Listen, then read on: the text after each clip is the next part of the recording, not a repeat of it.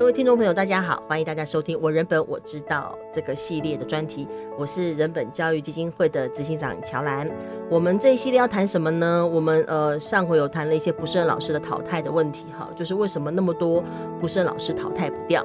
那我们这一阵子会继续来讨论这个题目，因为这是一个虽然已经处理了非常久了，但是一直还存在的问题，就是怎么还有这么多不胜任老师淘汰不掉？那呃，现在今天我们所要讨论的呢，会跟体育的问题。相关哈，我想前一阵子呃，相关体育的问题，大家有在媒体上有看到关于台中呃，在今年的四月哈，有个小孩因为练柔道，然后七岁的小孩，一年级的小孩，就在练柔道过程当中，竟然会面临生命的危险，而事实上也最后也是过世了。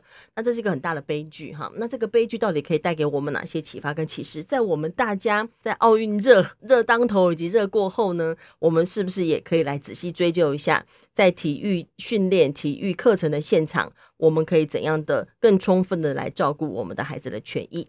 今天一起来跟大家讨论这个题目呢，是呃人本教育基金会秘书处的两位呃处理校园申诉的秘书哈，一位是志远，大家好，嗯，一位是玉璇，大家好，我是玉璇，嗯，就请志远跟玉璇，我们一起来讨论一下。我们这一集先来谈一下关于那个台中市的柔道的事情，嗯，因为这个事情其实当时我们也开了一个记者会。嗯，就在四三零国际不打小孩日当天，我们开了一个让我们自己也呃心里蛮痛，然后也印象深刻的记者会哈。嗯、那在记者会当中呢，当然这个事件我想也不用重复这么多了，因为大部分的听众朋友都大概听过了。但在这个记者会当中，我们也讨论了相关的问题，其中一个就是关于一个是教练的资格的问题，一个是场所的问题，谁来负责的问题。那另外一个就是说，呃，为什么会其实小孩的亲戚也在现场？是在什么样状况之下？呃，这个这个是这个悲剧竟然不能阻止。那还有一个有趣的问题就是说，事实上我们找不到真正可以负责的人，对，就是到底是学校呢，还是柔道协会的等等，有好多，也就显然我们这整个的世界上有很多的漏洞，有很多的制度上的问题也需要被探讨。是，那我们先谈哪个？先来谈谈哪个事呢？就。志远，你们处理的。先来谈一下那个禁止身心暴力的部分哦。这个事情非常非常糟糕的一个事情是，大家都知道体育界打小孩或者甚至打成人，是常常发生的事情。大家也都知道，这个体罚早就应该要禁止了。但是在国民体育法里面哦，那大家明知道这件事情，但没有任何防范。一个人要去当教练，他的道馆不会告诉他你不能打小孩。主管机关不会告诉他你不能打小孩，甚至家长有时候赞成他打小孩，这是一个很奇怪的事情。好像我们一旦要劳动我们的身体的时候，我们同时要把身体奉献给别人，让他们对我们进行暴力。这这我稍微追问一下大家的讨论哈，就是说，嗯、事实上我们并没有任何的对，其实我们讲教练，因为你刚刚有提到有是对大人啊等等哈，对，我们今天就 focus 对小孩嘛，至少对小孩的部分应该是要特别的被要求嘛哈，嗯，那。我们的国家里头，对于这个谁可以教小孩这些体育，谁可以担任教练，我们有相关的制度办法吗？就是就我们目前知道是说，呃，就是只要取得丙级的教练证啊，或者是说甚至没有取得教练证，你都可以去去经营这个所谓的运动训练，因为确实对这个人员没有。特别的去规范，对，所以其实真的有点参差不齐。加上当时那个呃柔道的事件出来的时候，我们后来是知道说，哎，原来它是协会下的一个训练站，嗯、那就变成说，哎，为什么有些是用协会训练站，那有些是用健身房？那这些他们在呃开始呃经营的时候，这些人员的规范到底是什么，我们也不晓得。那另一个是，其实教练证取得也很容易，就是那时候我们开记者会的时候。林家和老师，政治大学的法律系的林家和老师，他因为他本身也是呃手球理事，对，还是协会对，还是他是协会的理事。那他本身就是也有提出说，其实 教练证的取得真的很容易。那我们在教导幼儿的时候，或者是儿童的时候，又特别的，你需要的那个状况跟你的职能又会更不一样。那到底谁能够保证说，哎，这些会去接触儿童，甚至是更小，有些是从三岁就开始教，就有幼幼班了。嗯、那这些接触幼儿跟儿童的这些教练，到底他们有没有对小孩有一定的认知，跟怎么样去帮助他们去进行一些体适能的训练？嗯、我觉得这是一个很大疑问，因为大家好像。我我觉得目前大家的印象啊，我们就印象中，呃，就是觉得教练好像就是那个很会打的啦，很很会打球啦，或很会那个摔柔道啦，或者比赛常拿冠军呐、啊，我们就好像把他当成可以当教练的人。对，但这样好像也不太合理哦。嗯，是，而且其实很多时候我们知道，其实选手他们可能能够获得呃惊人的成就的时候，也是透透过惊人的训练呐。对，这个这个真的值得谈一谈。惊人的训练可能是什么状况？所谓的那个训练哈，教练其实要掌握的能力跟选手不太一样。选手是要把那个运动能力表现出来，但教练是要透过科学化的方式协助选手，用最有效率的方法来获得他的训练成果，来获得他体育上面的成就，这是完全不一样的。如果我们教练只会用那种努力冲到底型的话，有时候哈，我们可以看到很多年轻选手就葬送在这个过程。他可能还没有取得任何体育成就之前，甚至还没有升上甲组之前，他身体贵州海料料。这个直棒常常发生嘛？其实，其实，在一开始这个柔道事件发生的时候啊，嗯、我我印象也是蛮深刻啦。我想，应该听众朋友都有在媒体上看到，就是说，呃，教练跟他们的团队一开始讲说是只是在柔道，因为要练摔，我本来就是练的过程。嗯、但是我们也同时看到小孩有说他不要，他不要。对，但他同时在从事从继续这样做下去。这到底怎么怎么是？这是一种练摔，这确实也是一个做法吗？以及就是说，当一个孩子喊痛的时候，难道不能停吗？对，就是你从理论上看起来就会觉得啊，很合理啊，就是你叫他练摔，不就是吗？啊，可是我们从另一个方面来看，是说。诶，这个孩子也才几岁，他真的就有决定他成为他以后要站上奥运的殿堂，还是就是立志要当一个选手？就是小孩他们在玩在他练柔道，他不应该把他当成练选练选手。对，他其实是一种、嗯、呃兴趣的培养才对。对那兴趣的培养，当然就不会。当然，你还是要教他怎么保护自己，这些一定会。可是，你就不会那么着重，所以说你一定要被摔好几次，你才会成为一个在这个竞竞技上有一个好的表现。而是要想说，这些运动怎么能帮助他们？诶，在这里面从中学习什么？学习竞争，学习合作，然后同时也让他身心更加健康。所以，这才是。呃，比较对于说，呃，儿童的训练上，呃的运动上，应该要去注意的事情。嗯哼，我是觉得哈，原本对于这个刚过来的孩子，还在探索他的兴趣的时候，本来安全跟保护是最核心的。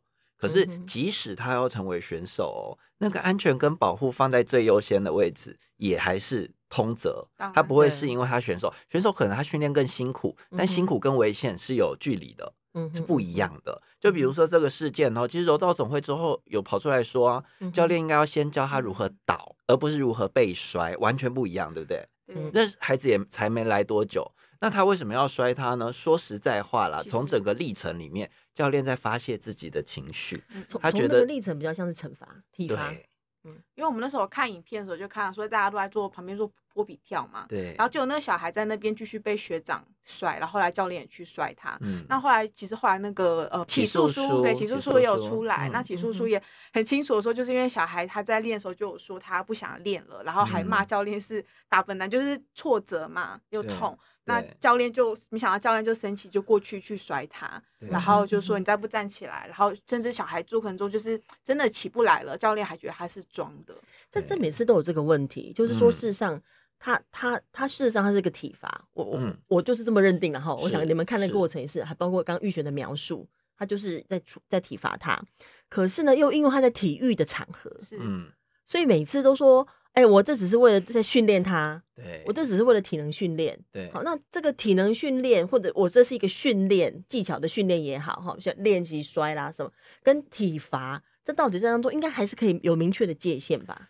他的那个界限很清楚哦，就是他到底是不是基于处罚，他到底是不是基于伤害？从这个案件里面看起来是啊，就是一个教练被小孩骂了大笨蛋之后，就开始要求非常大家怎么看都不可能合理的。那个历程，对，而且我觉得伤害他的历程。举一个例子，就比如说我们学国文或者中文这些文学的时候，学小小学的话就是国语嘛，嗯啊，所以上国语课的时候，如果小孩就是呃考试考不好，可能被罚罚写。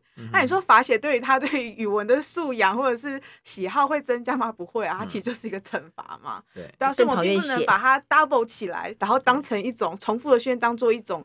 一种培养或训练不可能，它一定就是一种处罚。其实目的我们外人看哈，旁人看都很清楚。在里面的人看的时候，他有没有保有一种要护短的心情？嗯，这其实最重要嘛。但其实这个过程真的很容易被混淆，嗯、所以我我觉得其实一开始家长其实在旁边看呐、啊，他也没有及时的出手去，他自己都觉得怪怪都开始录影了，可是没有办法直接的去。呃，介入或暂停，直接说不要，因为真的太，他真的很难去分辨说，就是很微妙。他他就可能要稍微在观察说，到底现在发生什么状况，怎么一回事，嗯，对不对？嗯嗯、可是他就是有个困难，就是说，我也记得当时在记者会现场，嗯、我们呃同时一起出席的呃就是体育系的教授，他也提到说，呃，有些时候确实没有办法一直一直说，哎，你家长就可以随便介入。嗯。嗯，就是他有一个他他作为教练或作为一个训练的人，他的课程的进行的方式，你也你也你有的专业啦，一直说你有你的专业，你也没有办法说全部都是由家长由家长自己来判断就好。所以这这就关系到一件事情啊，那谁来列下这个界限？对，谁来列列？你作为如果是有个专业的话，他总要有个专业界限或相关的专业伦理吧？是，那这这谁来列？这个得从制度上看哈，我们先从这个这次后面追究的状况，其实可以看得到制度缺失。就是说，呃，这次的他是，其实这次他是台中柔道，台中台中的一个那个运动的协会，哎，运动的由台中市体育局去监督的运动团体之下的柔道协会之下的训练站嘛，对不对？好，那这次那个训练站柔道协会有任何人因此负责吗？我们没有看到，那柔道协会有没有被撤销资资格？没有看到。现在有谁在负责？对，然后提这个事情后来是谁负责啊？直接监督的台中市政府运动局有没有任何人因此要负责.我们我们现在看到那个光是做个经济舱哦，那个既然要体育署对体育署长下台哦，好，那直接监督直接监督这个柔道委员会的，然后也应该要管理这个训练站的这个台中市运动局长。嗯他在这件事上不要说下台了，他有被追究吗？媒体有去问他，他应该负什么责任？这跟有没有立案或什么有关吗？他其实是有立案的、啊。他是有立案的，而且其实我们一般人看到他是台中市柔道协会下训练站，我们就会觉得哦，有协会的监督下，感觉应该是很专业，然后又很又很安全的地方。他用的馆场还是教育局的，但但其实那时候出来那个教练连呃教练证都没有取得，这件事情是让大家都非常震惊的。他是一个他是一个监督上面的真空哎，对啊，所以我才会说没有任何一个人告诉他他不能打小孩，没有任何一个人，没有人会有任何机制或任何关卡。可以来说，你不可以打小孩，你不可以这样摔小孩，你不可以伤害小孩。对，然后也没有任何一个检核机制来检核说，你作为一个要训练小孩的体育教练，你到底有没有相当的专业能力？对，因为这不是你会不会打球、会不会摔柔道就可以决定的。嗯，就好像我们每个人都会写字，但不是每个人都可以当老师。嗯，对。而且那个界限的建立，哈，不能打小孩的界限，不管他行为界限啊、身体界限、情感界限、情绪界限，好，这些界限的建立，不止对内影响教练的行为，或者是这个体育团体内的的人的行为，对外，当家长知道这些界限被建立起来，当我们有一些案例有处罚的时候，家长知道的时候，家长在遇到这件事情的时候，他才敢去阻止教练啊，对，因为他清楚知道，至少这个已经跨过红线了，我不管是谁，我都可以管。这件事很重要，但是这些界限的建立后，真的有赖主管机关啦、单项运动协会啦，这些还有各地县市政府很重要，他们要承担责任。就这里面漏洞真的很多层，一个是业者或者是协会他自己的，就是他的监督上本身的意识就不够。那再大一点来看，就是说我们整个制度上其实也真的没有去要求说这些专业人员要有这些训练。那在更大一点，其实我们整个社会文化为什么家长没办法立即的反应？其实我台湾的社会文化目前还是很尊重很。尊重老师，尤其是尊重这种武术性质的教练，嗯、他们更会觉得说，哎、欸，这是教练他们的这个呃专业跟他们的威权的一个的一个展现，他们更不更难去介入嘛。嗯、所以其实我觉得整体，如果今天呃我们能够制度上就能够很确立一点，就是说告诉所有的体育训练的教练，嗯、不管你是教成人、老年人还是小孩，嗯、你都不可以有这种羞辱或者是体罚的，就是。嗯，你刚刚说身心暴力的部分有这样的行为，很明确的就告诉或者签署什么，或者是是不是要有一个呃证照，就是他们应该要取得一个可以与儿童工作的证照。嗯嗯。那那有这样明确的规范一下来，不只是这个制度，也许可以成为一种呃比较消极的，就是认证机制。那第一个是说，整个社会也会意识到说，哎、欸，其实就算是体育，嗯，也不能够一借由体呃体育训练的方式去施加死。呃体罚在小孩身上。嗯，嗯现在哈体育署这个部分想用教练证来做控管嘛，那、嗯、同时呢，他们很快的去做了一个网站，说让大家来可以查这个教练有没有教练证。嗯、教练证是谁发的？教练证单项运动协会发，是由协会发。那体育署可以管什么？国民可是国民体育法授权体育署针对那个他发教练证这件事情，可以定定一些规则了。体体对他可以定规则，但是发的还是在协会上发的。对，就我们知道，他只要一经过一天的或两天的，就是呃研习，他就可以取得一个教练证。刚志远的意思就是说，体育署的责任就是要定定一个清楚的办法。对，关于一个你就算是由单项运动协会来受证，嗯，可是他受证要有一定的规则，对，跟门槛，而这规则跟门槛呃的必要的部分，就要由体育署来定定办法。而且他要有心处理问题啦。我我举个例子来说，体育署到底有多官僚哈？那个他们不是他们答应立法院要搞一个网站，然后呢让大家查谁有教练证，对不对？那个教练证我们当初有要求哈，他要把各级教练的训练能力说清楚。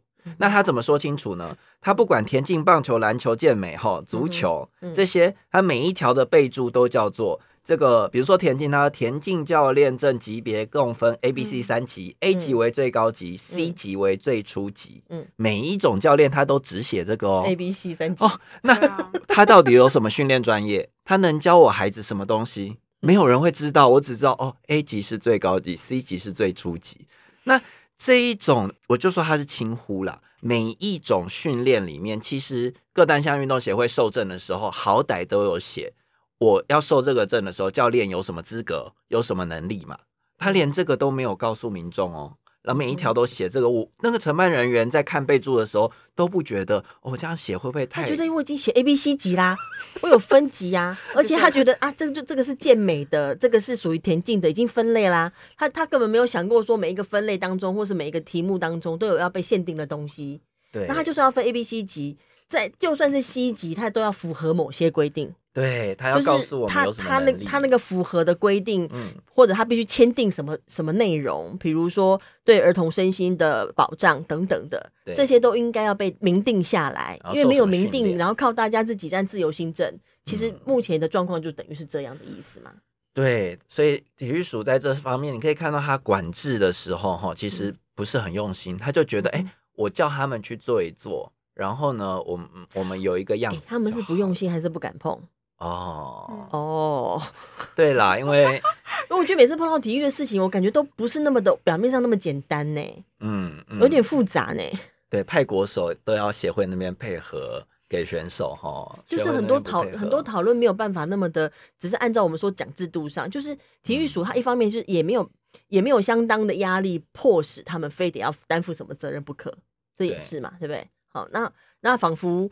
呃，仿佛就是说，他仿佛这样稍微稍微做一下就有做了什么了。他如果要做真的，他好他好像也觉得里面地雷重重。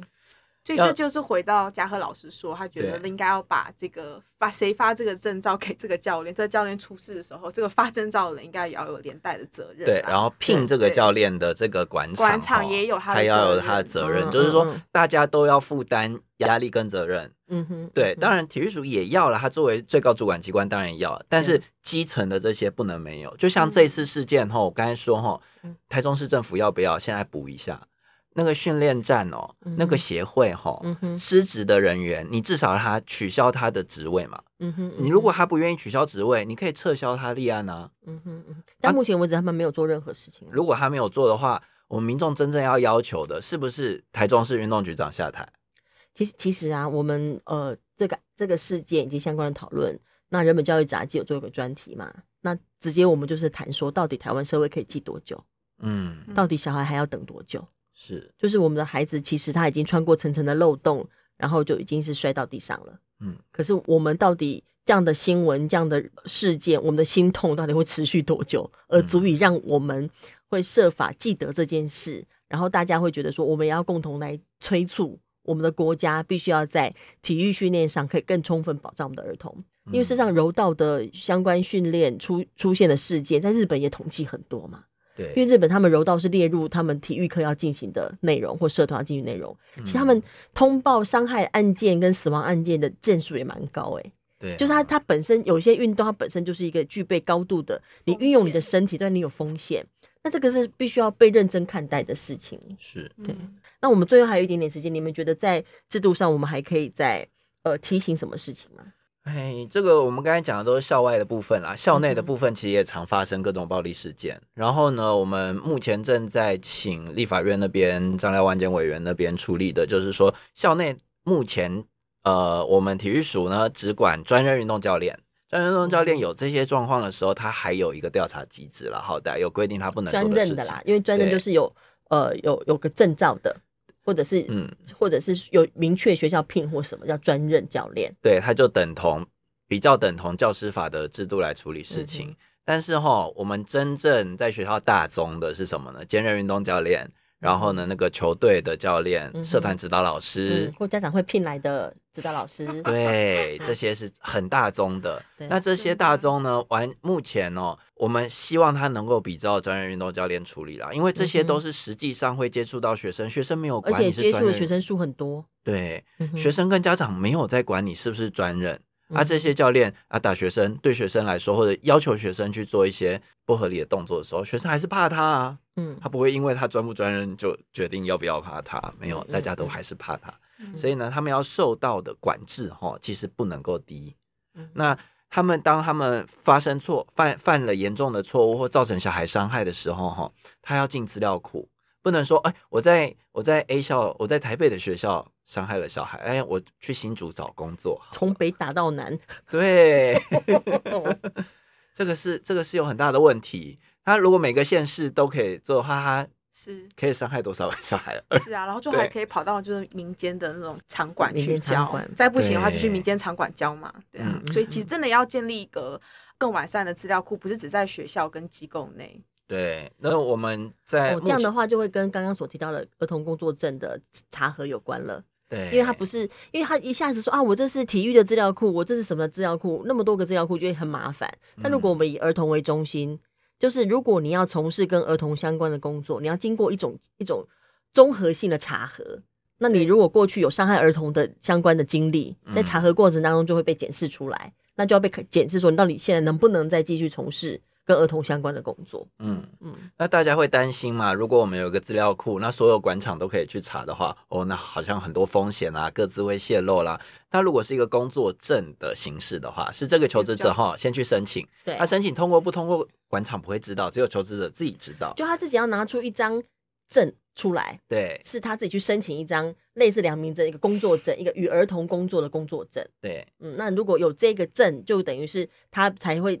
符合那个门槛，他可以来从事跟儿童相关的工作，而且发生事情的时候，这个证可以被撤销。对。对，那我们就可以直接把它就是。那目前因为台湾还没有这个法令，对，就是我们我们如果要推这件事情，就要有个法令。这个法令是说，呃，如果要从事跟儿童相关的工作，体育教练呐、社团教练呐，或者是学校老师啊，或安亲班老师啊、补习班老师啊等等的，他都要有一张呃，就是。这个证，这个证证明说，诶，他有得到一个基基本门槛。嗯、这个门槛不带对他消极条件，他不是一个什么，他具备哪种专业能力的那种证，而是说，诶，他过去没有伤害的经验，嗯、他过去没有什么犯罪的记录。嗯、是的，这这种基本的门槛的消极的证。对，那我觉得这是一个最呃，其实说消极，他也算是以以台湾来讲，已经算更进进一大步了。就是我们过去是让让一些会伤害小孩的人到处流窜嘛。好，之前处理性侵案是这样，然后呃打人的老师也是这样，或者是说那些事实上呃消极的不肯进行教学或辅导工作的老师也是这样。那如果有一个最起码的这个儿童工作证，我们就是一个最起码的门槛，表示这个国家愿意对这个事情付诸一些关注跟努力。那我我们今天有讨论了，呃，从柔道师也讨论了教练的资格问题，啊，还有相关的伦理问题，体育署以及体育局这样各。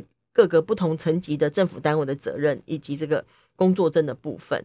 那呃，我想我们今天的讨论，因为时间的关系，先到这边告一段落哈。那我我想今天这个这个过程，我们所谈的这个内容有点像是，一方面有点像是我们秘书处工作报告的味道，就是说，哎、我们就在做什么事情啊？哈，我们在做什么呢？我们就在做这件事情的推动，哈。那一方面也是希望透过我人本我知道频道，我们可以呢，呃，在有一些呃我们在工作的过程当中觉得有一些值得我们大家共同思考的事情，也可以提供给大家一起来共同思考跟讨论。甚至如果说有一些听众朋友听到我们今天谈的内容，你有兴趣更进一步了解，也可以跟人本教基金会联络。